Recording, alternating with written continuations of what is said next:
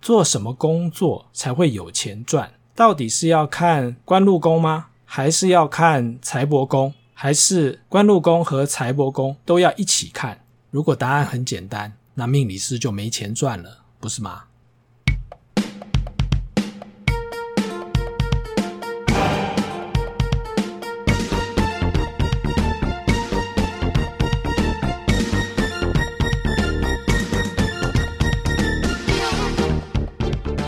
这一集我们要来谈一下工作和赚钱这两件事情。如果要问现代人的烦恼或是困扰是什么，这个问题来问命理师就对了。根据非正式的统计，来论命的人问的最多的问题就是跟感情有关。再来呢，就是工作和会不会有钱。因此有人说，工作、钱还有感情。是人生三大困扰的来源。这种说法呢，其实有一点悲情，比较偏负面思考。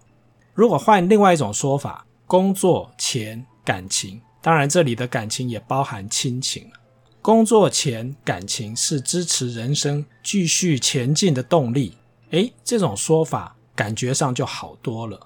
可是呢，怎么说并不重要。我们其实没有办法否认。工作和钱大幅地影响了人们的生活品质。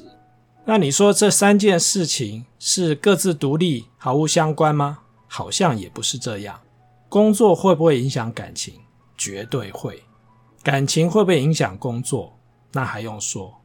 那钱呢？钱会不会影响感情？当然也会了。所以这个人生三大困扰的来源，有时候这个困扰来自于。他们之间会互相影响。还有一种问法是：我到底做什么样的工作才会有钱赚？感觉起来，工作和赚钱好像是同一回事。我们不得不承认，钱和工作其实对人生的影响还蛮大的。如果从命盘的角度来看，其实也不难发现钱财和工作的重要性。比如说，命宫、财帛宫和官禄宫。在命盘上会呈现一个正三角形的关系，也就是这三个宫位——命宫、财帛宫、官禄宫，各自相隔三个宫位。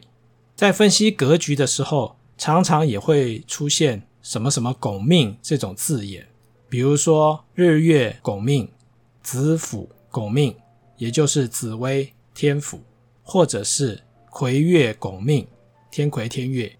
这种拱的意义呢，其实就代表财帛宫和官禄宫各自有一颗很重要的星曜支撑着命宫的主星。当然，这种什么什么拱命呢，也会有煞星的情况。比如说，煞星分别进入财帛宫和官禄宫，就形成了煞星拱命。它也代表工作或者是财富上面的挫折或麻烦。自然也会影响作命者的人生。那么回到先前的那个问题，做什么工作才会有钱赚？到底是要看官禄宫吗？因为和工作有关呢？还是要看财帛宫？因为和钱有关呢？还是官禄宫和财帛宫都要一起看？因为这个问题和工作还有钱都有关呢？要回答这个问题呢，答案可以很简单。也可以很复杂。有一句话是这么说的：“我工作并不是为了钱。”当然，能够讲这句话的人不多，但是的确有很多的例子说明人们工作其实并不是为了钱。最明显的例子就是各种慈善机构、公益团体这些不知心的志工们。也有人会这么说：“我不见得一定要工作才会有钱。”当然，能够讲这句话的人也不多。有些人每天生活的重心都聚焦在自己的财富累积。用白话文来说，他们每天做的事情呢，就是让自己更有钱。这种钱归钱、工作归工作的现象呢，在观察一个人的身宫时特别明显。比如说，身宫在官禄宫的人，通常论命时会问的问题就是：我的工作运势好不好？我有没有机会升迁？或者是我的工作目标有没有办法实现？有人会这么问：我想经营一个公司，员工呢大概十个人左右，每个月呢获利要有呃几百万，这个愿望或这个目标什么时候可以实现？虽然他的目标当中有每月获利几百万这个条件，但是那是他认定一个稳定或成功的公司非常重要的衡量依据。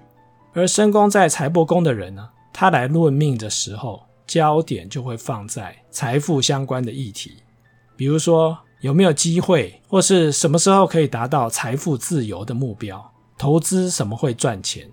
请注意哦，他不是说我做什么工作会赚钱，而是投资什么会赚钱。相对来讲，身宫在财帛宫的人，他们对工作的内容、本质，或者是工作顺不顺利，有没有升迁。对于这些议题关注的程度，就不如身宫在官禄宫的人来得那么高。所以从财帛宫和官禄宫的角度来看，这两个宫位有一点像是桥归桥，路归路，工作是工作，赚钱是赚钱，或者是有钱归有钱，工作归工作。我们来看一下财帛宫所代表的是什么样的意义。一般来说，财帛宫代表的是作命者的理财能力、求财的动力以及物质享受的程度。理财能力大概一般人都可以理解，但是什么叫做求财的动力呢？有些人啊，明明有钱赚，他会觉得好累哦，不想花心思，不想花精神，这个就是求财动力比较薄弱。因此，财帛宫内的星曜组合如果还不错的话，代表这个作命者呢，理财的能力还不错，求财的欲望很强，当然有钱的几率就会比较高。但是这是几率问题，并不代表财帛宫里面星曜组合好就一定会有钱。那么有钱之后，物质的享受程度跟着提高，也是自然而然的事情。没有钱的时候吃阳春面。有钱的时候吃牛肉面，不是天经地义的事吗？在命盘上面，财帛宫的对宫是福德宫，通常对宫也会影响我们在讨论的这个宫位。比如说，财帛宫里面的星曜组合不好，首当其冲的就是主管精神享受还有情绪的福德宫。你可以想象一下，如果每天为了钱的事情伤脑筋，或是没钱。自然就会心情不好，情绪不佳，更不要讲说有时间、有精神去照顾自己的精神享受。那么官禄宫代表的是什么？行业的选择，事业顺不顺利，会不会常常有异动，还有自己跟顶头上司之间的关系处得好不好？如果官禄宫的星曜组合还不错，那就代表。做的是自己擅长或是喜欢的工作，工作事业发展的还不错，或者是和上司之间的相处关系也不错。在这些情形的加成之下呢，容易升官，或者是被委以重任的几率自然就会提升了。官禄宫的对宫呢是夫妻宫，所以按照相同的逻辑来看，如果官禄宫的星曜组合不好，首当其冲的就是夫妻宫。代表什么呢？婚姻和感情。其实，在八点档或是偶像剧的剧情当中呢，就已经揭露这两个宫位的关联性。你不是常常看到被女主角放生的男性，通常是游手好闲、不务正业。简单的来讲，就是官禄宫不好嘛。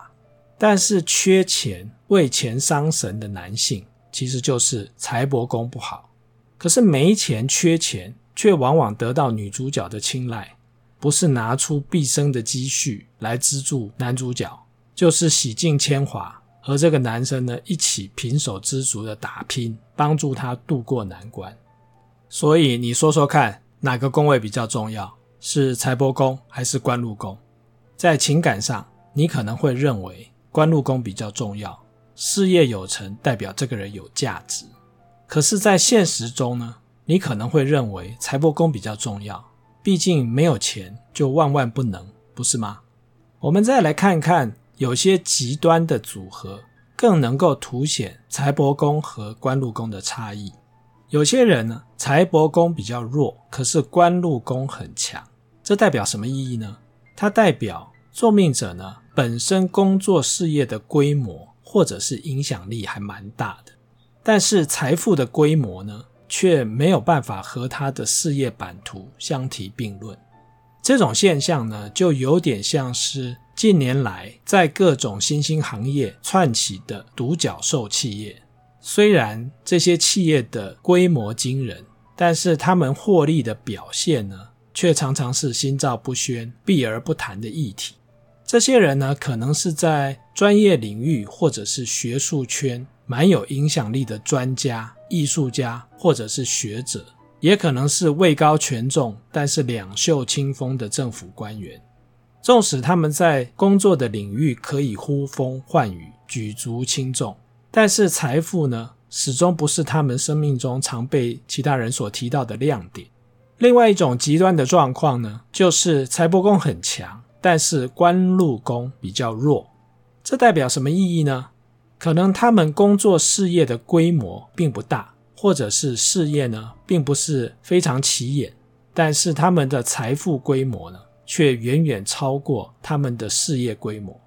最常见到的例子呢，就是人气很旺的小吃店，纵使老板低调行事，不愿意开分店，也不愿意到处曝光宣传，但是呢，小店总是座无虚席，甚至大排长龙，生意好到已经没有办法用财源广进来形容。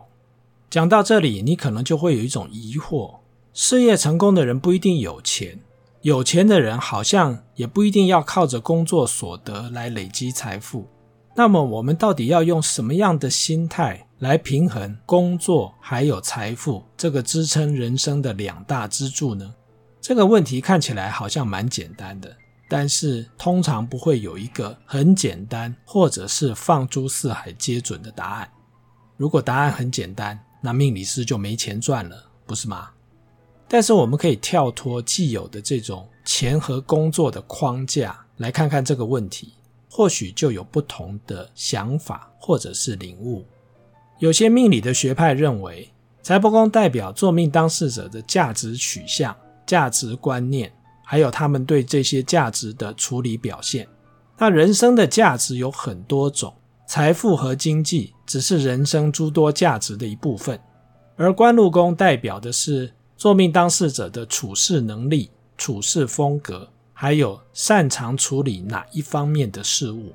有另外的命理学派则认为，财帛宫或是官禄宫有某一颗星曜化禄或者是化权，那么作命当事者呢，应该去做化禄或化权这颗星所代表的行业，比如说巨门化禄代表律师、老师、讲师或者是业务，因为在命理当中。巨门化禄叫做开口财，你必须开口说话才会有财富进来。所以，我们刚才提到的这些行业，律师、老师、讲师或者是业务，都必须开口才会产生赚钱的价值。天机化禄通常就代表物流或者是电脑软体，因为天机代表流动，也代表聪明，具有设计的能力。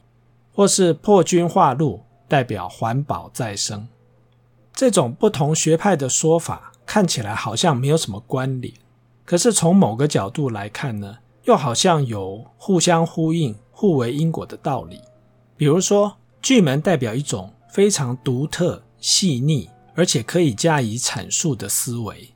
律师的专业呢，就是将这种独特的见解，透过细腻的方法。向法官或是陪审团阐述，希望最终可以为他所服务或辩护的对象谋取最大的利益。